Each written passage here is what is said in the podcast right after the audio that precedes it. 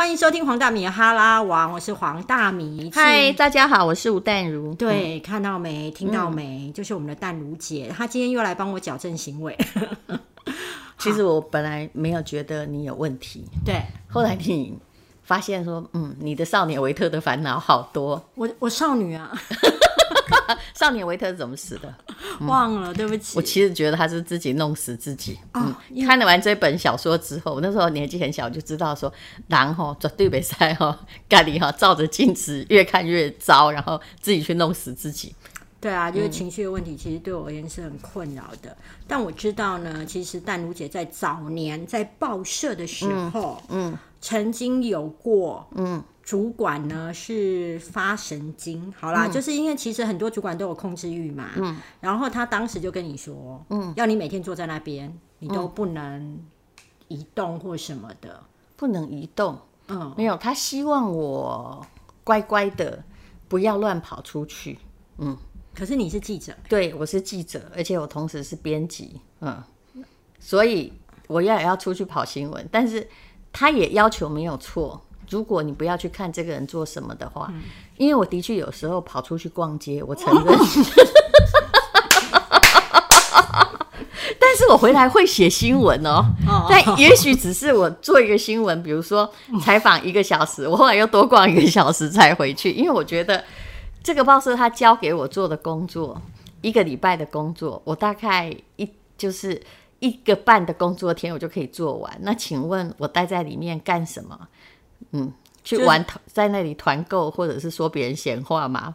你你应该不是这这一种挂的啦。我不是，我从小不是。好啊，那那既然你就是用眼脑就可以把那个工作完成，然后他现在又这样子规定你，那你怎么办呢？因为很多上班族常常面对主管，就是我那时候没有钱，我就只好待下去啊。而且我当时有一种恐惧症，就是我相信每个人都会有。如果你家里也没有什么背景，你就知道你要养活你自己的话，你对工作是有依赖感的。对啊，除了每天要早上要出去，呃，一个地方上班有归属感的打卡，觉得自己有为这个社会所用之外，你每个月还也还需还需要一个，你知道，我们的长辈都教我们固定薪水很好。对啊，所以才会很多人，就包括我爸妈都很希望我去考公务人员啊。嗯，我爸妈也这么希望，真的。对。但是我说真的，你知道，如果你是明白什么叫进化论的话。一直会遵照父母希望的人毫无前途。嗯，已经到这个社会来了，这个社会变动很大，这三年的变动超过过去三十年，你就会知道说，符合别人的希望或符合上一代的希望，叫做没有进步。所以，如果就是对父母叛逆，是对自己忠诚。嗯，对。自己忠诚未必要对父母叛逆，说不定你的父母很开明，可能会支持你，对不对？对，你现在不否认，比如说我们这种五六年级父母，有的真的很开明哦，没错。但是，呃，如果你的目标跟你父母对你人生的设定目标不一样的话，那何妨叛逆呢？了解，叛逆是一种进化，嗯，好。但是你要 do something，OK，嗯。那跳回刚刚嘛，因为你的主管就要你每天坐在那边嘛。嗯。那我知道，其实你那时候是真的乖乖坐在那边了嘛。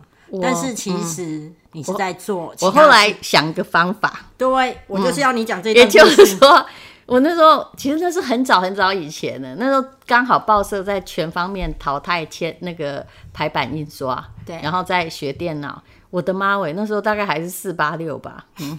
然后我因为。主管要你坐在那里，叫你出去的时间不要太长。嗯，于是呢，可是我坐在那儿，我又没事干。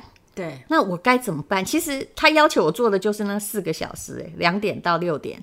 对，我这样都还觉得没事做，因为我一个礼拜六天，当时我一天就把工作都做完了。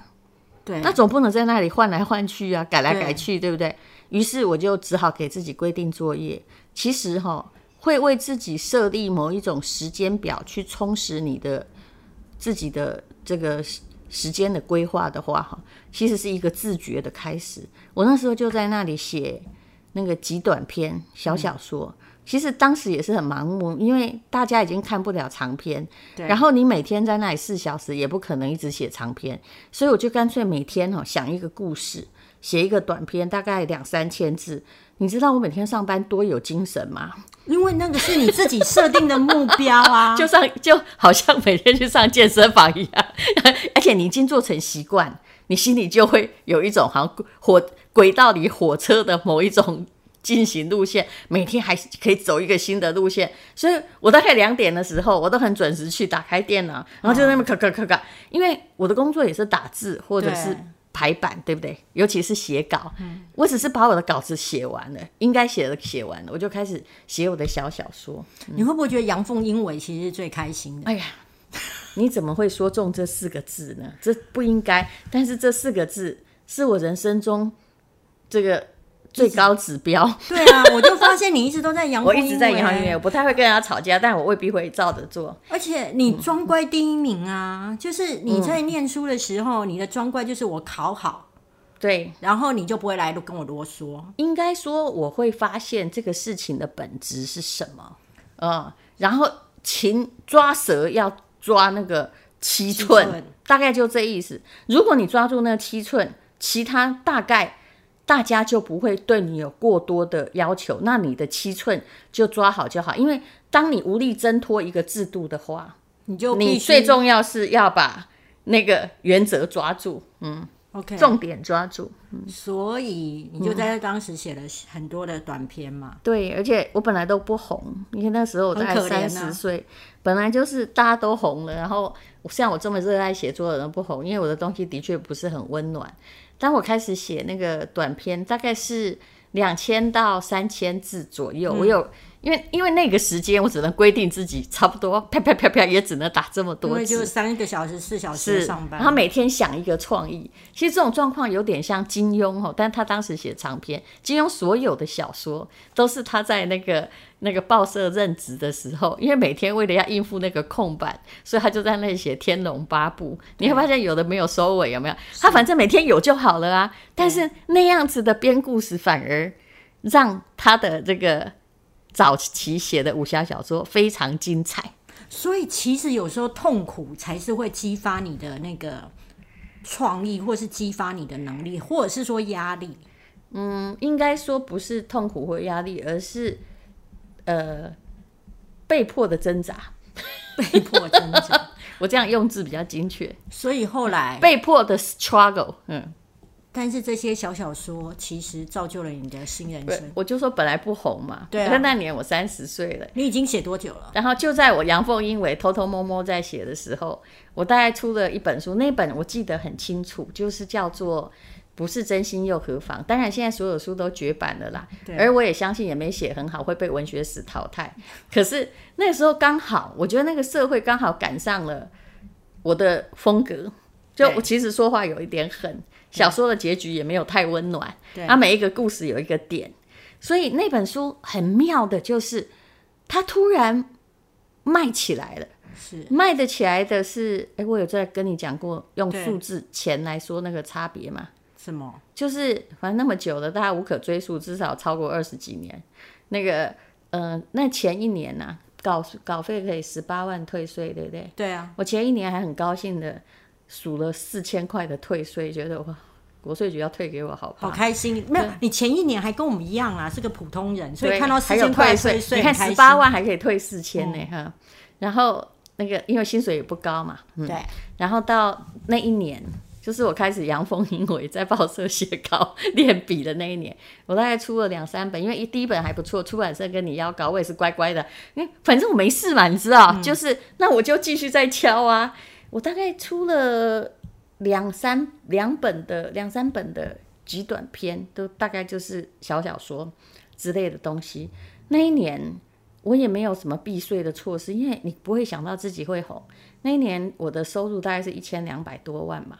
然后我就捧了两百万到，怎么算哈都没有办法节税，就排了两百万的现金去国税局，就是因为那本书，嗯，大概是一两两两三本啊，两三不止那一本。后来就不知道为什么，就从不是真心又何妨，还有我记得我那时候在写大学生的呃叫写校园的恋爱学分，就是怎么样谈恋爱的一些规则。每一篇文章就是两三千字，然后集合成集。但刚开始我有一个总体的规划，大概是什么样子，这样而已。嗯，然后每一篇就都是在报社打的呀。嗯嗯，然后后来那报社倒了。对，而且这样子之后你就不上班了，对不对？但倒了跟我没什么关系。我没有，我后来还是在上班，因为我不想过没有工作的日子。我还是因为我一直有工作，而且那个我家里的人一直，我妈一直跟我说，反正写作是不会赚钱。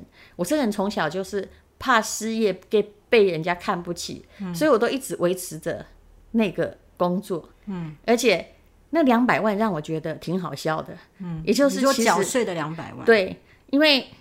那年我的薪水，我那个死八折的工作，就为了要乖乖的在那边打打键盘的工作，其实不到六十万吧，年薪不到六十，应该没有嘛，应该只有五十万左右，五十万的年薪，但你还是我交了两百万的税，那你干嘛要继续做？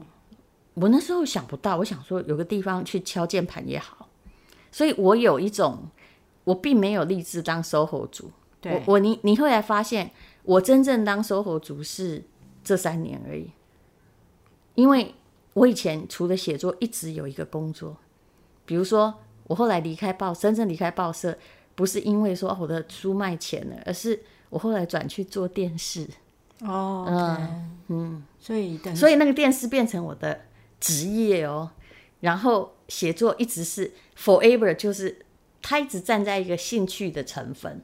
这个。这个其实是有逻辑的，你知道作家最后都很惨，川端康成后来怎么了？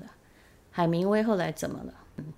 没有一个作者哈，最后如果你一直在跟你的脑筋里面的思绪哈在打斗的话，你突最好的状况就是你变成伍迪·艾伦那种自言自语，最后的状况就是你自己就算得诺贝尔奖也把自己 biang biang，想到最后你会毫无生趣。所以你觉得写作整个是一部分？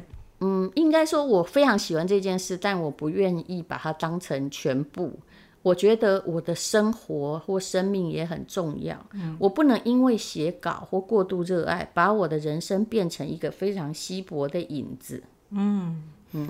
但是我看到很多人越写越稀薄，为什么？你到最后变闭门造车嘛？嗯，没有朋友，不了解世界，连玩都玩不起来，每天看起来。我其实很怕跟文坛的人相处，你会发现我不太有真正文坛的朋友。对，因为嗯，我觉得到最后哈，就是凑在一起都是除了文人相亲之外，那不然就是互相谈论自己的忧郁与烦恼。那个不是我要的人生。对啊，我还记得你说过，就是如果大家开始讲话讲完正题之后，开始沦为开始有要走到八卦的倾向，你就会先告退，说你有事要忙。嗯，那个是各个圈子都有的习惯。嗯，各个圈那文坛的习惯大概就是，就是有一些人讲一讲，就说哎呀，现在出版界啊不行了啊什么，但是他看不见，他没有站在，我觉得商学院很好。他让你站在一个比较高的地方去看全球的经济，知道说，其实书这个东西，我很早，我从二十二十年前，大概十五年前，我大概就知道了，就是说它是老兵不死，会逐渐凋零。任何东西都跟 Nokia 手机一样，遇到一个平台的转移，但是你还在执着。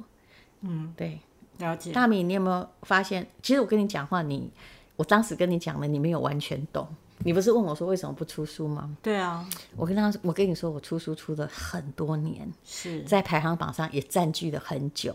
对啊，第一桶金未必从书来，但是他的确也贡献我不少。我是占，我觉得我是占到了一个书的黄金时代，还有几度夕阳红的时代的好处的那个人。对，但是我在思考的一件事情是，不是什么东西都要用纸本。比如说，我们现在在做 podcast，对，maybe 它也是一种文学创作，是，而且它很及时。可是，因为古人只有文章这件事，是因为他们没有 podcast，没有 radio，没有 TV 可以，所以他们只好每天在那里写写。以前还写在竹简上呢。对，嗯，所以你会觉得，我跟你说，我载具会变迁，是载具会变迁。哎你怎么讲的这么清楚？对，但是内容为王。是的呀，永远都是内容嘛。对嘛？你看我还是有一点脑嘛，对。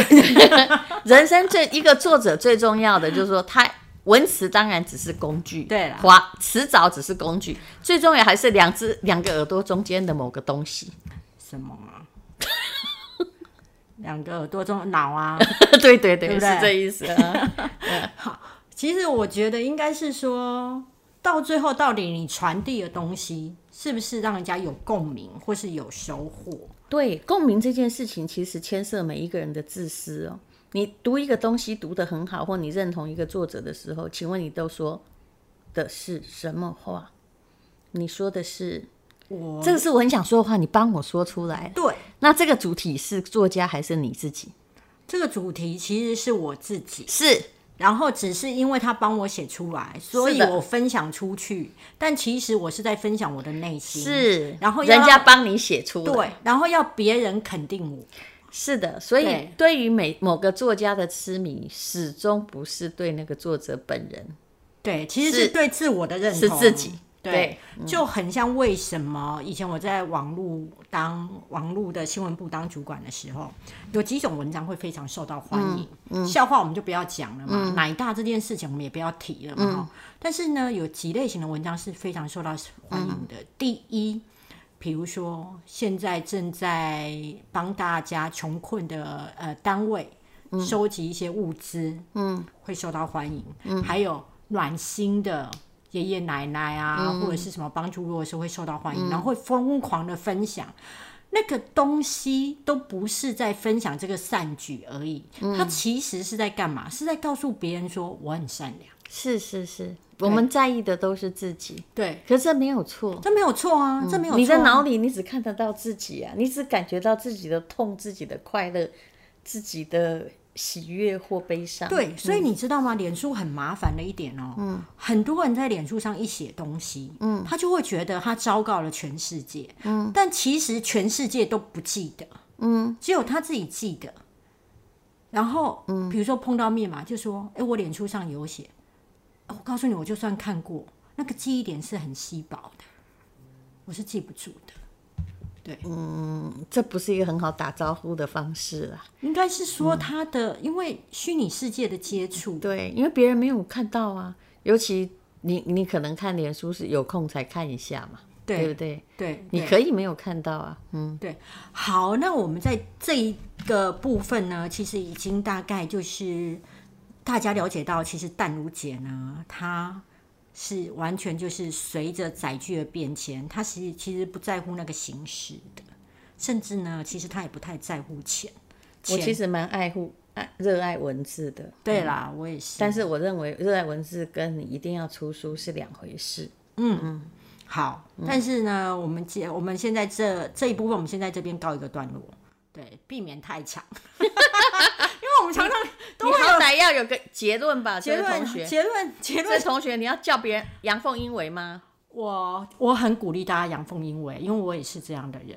嗯，因为我觉得所谓的阳奉阴违，是因为我现在可能还没有那么大的条件去跳脱这个体制的规范。